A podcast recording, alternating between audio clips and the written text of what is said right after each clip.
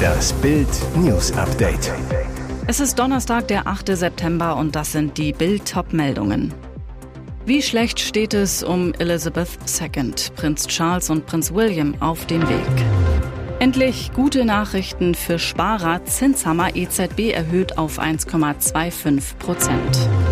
Jet hatte keine Blackbox, Wrack der Geister Cessna in 60 Metern Tiefe gefunden. Wie schlecht steht es um Elizabeth II? Ärzte in Sorge um die Queen. Wie schlimm steht es um die Queen? Ihre Ärzte sind in Sorge über den Gesundheitszustand ihrer Majestät. Der Buckingham Palast veröffentlichte heute Mittag ein Statement, das sehr beunruhigend ist. Weiterer Entwicklung an diesem Morgen folgend sind die Ärzte der Queen besorgt um den Gesundheitszustand ihrer Majestät und haben empfohlen, dass sie unter medizinischer Aufsicht bleibt, so das offizielle Statement des Buckingham Palastes. Die Königin befindet sich weiterhin in Balmoral und fühlt sich dort wohl. Elisabeth II. ist 96 Jahre alt und zog sich in letzter Zeit immer mehr zurück. Zurzeit weilt sie auf Schloss Balmoral in Schottland. Dort nahm sie auch Termine wahr, wie das Treffen mit der neuen Premierministerin Liz Truss.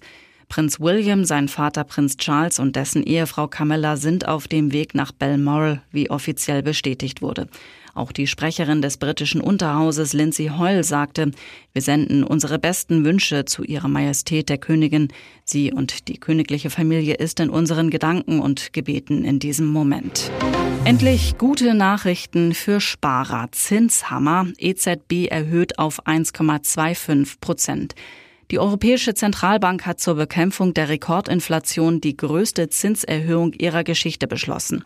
Der Leitzins im Euroraum steigt um 0,75 Prozentpunkte auf 1,25 Prozent, teilte die EZB am Donnerstag in Frankfurt am Main mit. Die EZB hatte die hohe Inflation lange als vorübergehend interpretiert und hat deutlich später als viele andere Zentralbanken die Zinswende eingeleitet. Deshalb hinken die Euro-Währungshüter in Frankfurt anderen großen Notenbanken wie der amerikanischen Fed oder der Bank of England beim geldpolitischen Schwenk hinterher. Die erhöhen ihre Zinsen seit Monaten. Höhere Zinsen machen den Euro attraktiver für Anleger, was dessen Kurs anschieben und damit Importe von Rohstoffen und Energie billiger machen kann. Das wiederum kann die Inflation dämpfen. Die Teuerungsrate in der Eurozone liegt derzeit mit 9,1 Prozent auf einem Rekordhoch. Wrack der Geister Cessna in 60 Metern Tiefe gefunden. Deutsche Behörde leitet Unfallermittlungen. Es ist ein rätselhafter Fall. Einsatzkräfte haben nach dem Absturz der Cessna Citation 551 in der Ostsee weitere mögliche Überreste der Unglücksmaschine und persönliche Gegenstände der Insassen gefunden. Bereits am Mittwoch wurden sie laut Marine per Roboter auf dem Meeresgrund entdeckt. Nun leitet die Bundesstelle für Flugunfalluntersuchungen in Braunschweig die Ermittlungen zur Unglücksursache. Wir haben jetzt drei Kollegen, die auf dem Weg nach Lettland sind. Wir müssen uns einen Überblick verschaffen, sagt Germut Freitag, Sprecher der BFU zu Bild. Da die Maschine weder Flugdatenschreiber noch einen Cockpit Voice Recorder hat, ist eine Auswertung des Unfallhergangs sicher schwierig. Das Privatflugzeug des Kölner Unternehmers Karl-Peter Griesemann war am Sonntag in Jerez de la Frontera gestartet. Mit an Bord waren seine Frau Juliane, Tochter Lisa und ihr Partner Paul. Ein mysteriöser Fall. Eine Frau wird schwer verletzt in ihrer Wohnung gefunden. Sie kann nicht mehr sprechen und schwebt in Lebensgefahr. Doch noch immer weiß man nicht wieso. Am besagten Samstagabend besuchte die Frau das Kurparkfest in Waldbronn-Reichenbach. Kurz bevor die Live-Musik auf der Bühne endete, machte sie sich zu Fuß auf den Heimweg in Richtung Waldbronn-Busenbach. Am Sonntagnachmittag fand ein Bekannter die Frau schwer verletzt in ihrer Wohnung. Die Polizei hat inzwischen eine Ermittlungsgruppe mit 20 Mann gegründet. Die Kriminalpolizei hat den Weg, den die Frau nach dem Fest nach Hause ging, nachgezeichnet und vor allem das Gebiet rund um den Kurpark nach Spuren abgesucht. Die Verletzte schwebt weiterhin in akuter Lebensgefahr.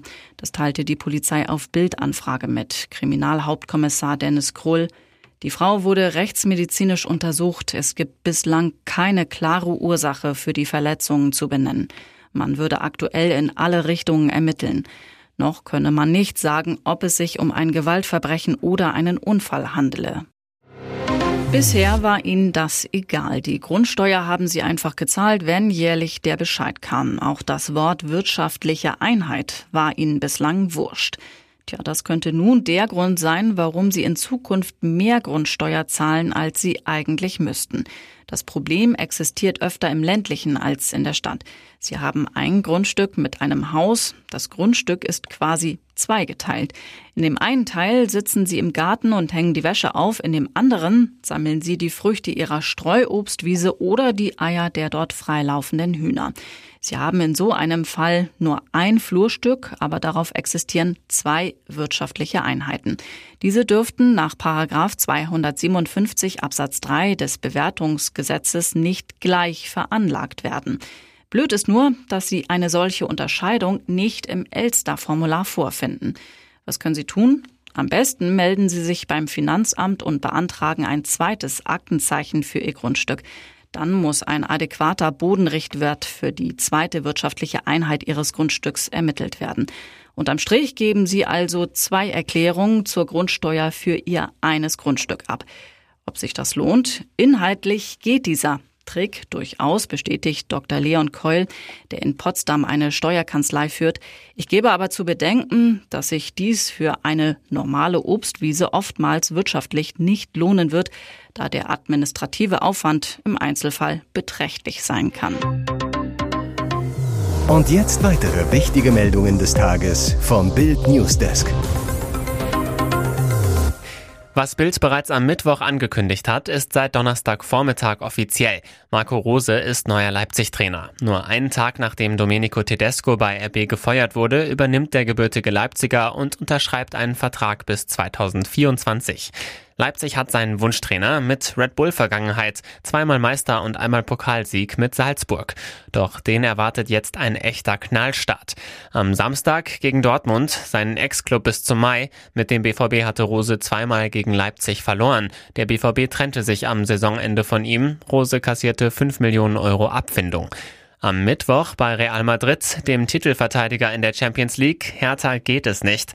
Am Samstag nächste Woche in Gladbach seinen nächsten Ex-Club. Dort hatte er 2021 aufgehört, wegen seines Wechsels nach Dortmund und viele enttäuschte Fans hinterlassen. Roses Auftrag in Leipzig, attraktiven Offensivfußball spielen lassen und den Club schnell wieder Richtung Champions League Plätze bringen.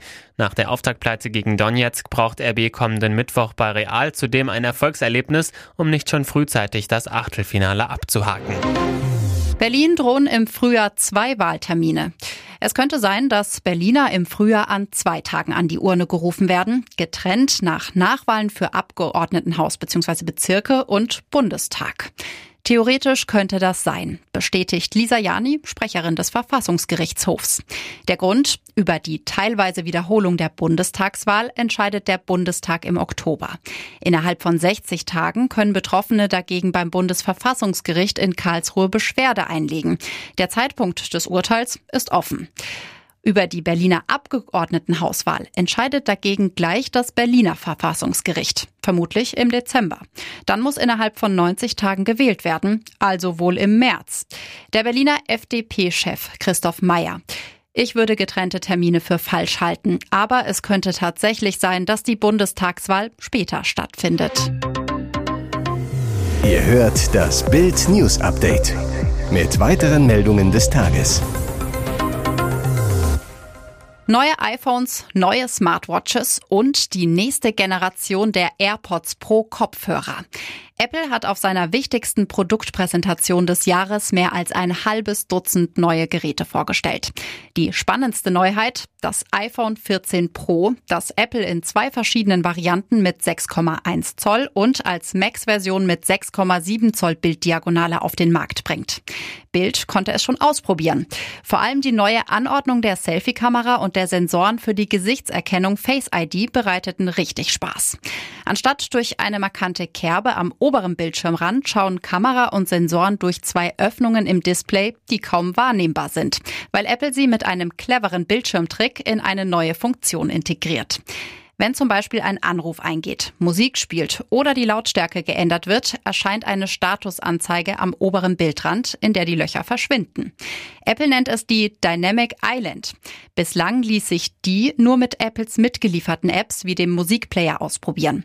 Bild erfuhr jedoch, dass auch Apps von Drittanbietern ihre Hinweise und Funktionen in dem Inselbereich einblenden können. So wird man dort künftig Nachrichten aus dem Messenger, Navi-Hinweise oder Fußballergebnisse sehen können. Putins Lästerattacke gegen den Westen. Kreml-Tyrann hält Rede voller Lügen und Behauptungen. Russlands Kreml-Tyrann Wladimir Putin hat beim östlichen Wirtschaftsforum in der ostrussischen Großstadt Wladiwostok mal wieder kein Blatt vor den Mund genommen. Wir werden kein Gas, kein Öl, keine Kohle, kein Heizöl liefern. Wir werden gar nichts liefern, sagte Putin in Bezug auf die westlichen Sanktionen gegen sein Land und angekündigte Preisobergrenzen bei Gas und Öl. Die Pläne der G7-Staaten, Preisobergrenzen für Öl und Gas einzuführen, bezeichnete er als dumm und sagte, sie würden die europäischen Volkswirtschaften nur weiter destabilisieren. Gleichzeitig drohte Kreml-Despot Putin in seiner irren Rede voller Lügen auch damit, dass Russland aus den bestehenden Lieferverträgen aussteigen würde, wenn die Obergrenzen in Kraft treten. Der Kreml-Tyrann drohte dem Westen noch einmal, wir werden überhaupt nichts mehr liefern, wenn es unseren Interessen widerspricht. Hier ist das Bild News Update. Und das ist heute auch noch hörenswert. Ganz Deutschland diskutiert über den Blackout. Schon im Winter könnte es angesichts der Energiekrise dazu kommen. Ein Blackout ist ein langer, großflächiger Stromausfall, bei dem Millionen Energiekunden sprichwörtlich im Dunkeln sitzen. Doch nicht nur das Licht, auch Telefon, Fernsehen, Internet und meistens auch die Heizung laufen nur mit Strom, gehen beim Blackout aus. Bei so einem Megastromausfall kommen auch Fabriken, Eisenbahnen und der Flugverkehr zum Erliegen. Selbst Krankenhäuser müssen in den Notbetrieb umschalten. Die Katastrophe ist kein Hirngespinst. Ein Blackout gehört aktuell zu den größten Risiken für unser Land, warnte jüngst Wolfram Geier, Risikoexperte im Bundesamt für Bevölkerungsschutz und Katastrophenhilfe BBK, in einer Analyse für den Versicherungsverband GDV. Das BBK rät deshalb zur Vorsorge. Bürger sollten sich einen Campingkocher besorgen, Taschenlampen, geladene Ersatzakkus, Bargeld und auch warme Kleidung. Weitere spannende Nachrichten, Interviews, Live-Schalten und Hintergründe hört ihr mit Bild TV Audio. Unser Fernsehsignal gibt es als Stream zum Nachhören über TuneIn und die TuneIn-App auf mehr als 200 Plattformen, Smart Speakern und vernetzten Geräten.